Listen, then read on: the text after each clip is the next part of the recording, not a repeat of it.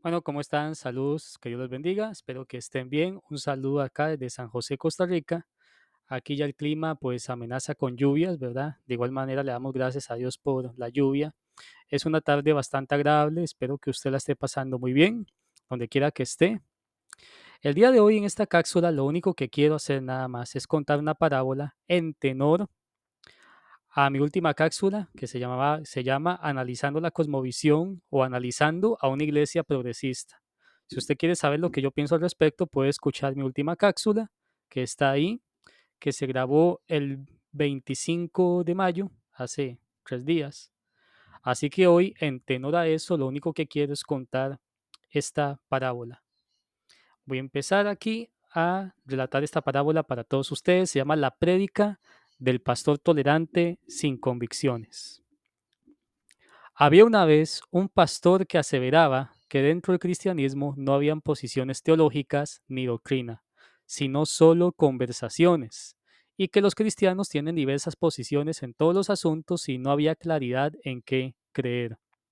Resulta que a este pastor le tocaba predicar y el pastor dice, hermanos, abramos la Biblia en Éxodo 14.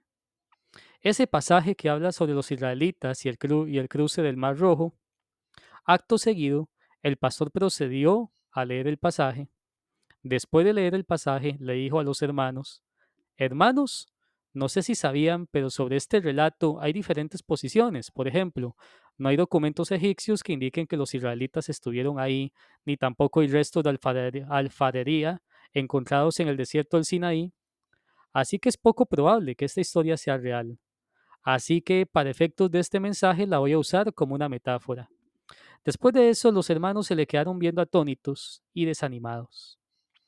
Así que el pastor les dijo, no se preocupen, usaré esta historia como una metáfora de otro evento, cómo Jesús nos liberó la esclavitud, porque Egipto representa al mundo, de una manera milagrosa y nos introdujo a la tierra prometida de la nueva vida.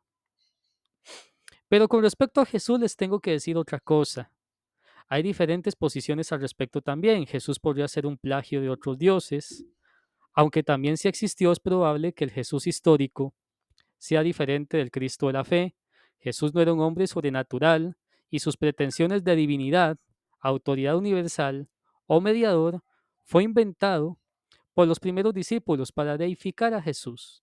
Jesús es solo un camino entre muchos destacados para poder ser buenas personas, ser personas rectas y todo aquello que te ayude a crear la mejor versión de ti mismo en tu viaje personal. Puedes creer en Jesús, pero en el Jesús que tú descubras en tu viaje personal y en el que decidas creer. Un hermano se levantó del asiento y le dijo, Disculpe, pastor, ¿cuál es el mensaje de parte de Dios que nos venía a traer? El pastor respondiendo les dijo, con respecto a Dios también les vengo a decir que hay diversas posiciones. Tenemos el teísmo, tenemos el deísmo, tenemos el panteísmo, tenemos el ateísmo, por decir algunas. Al final mi mensaje es que crean lo que ustedes quieran y les ayude, que yo a fin de cuentas solo sé que hay muchas posiciones en todos los temas y no sé en qué creer. Y al final, el pastor tolerante, sin convicciones, se retiró mucho más confundido que a cómo entró.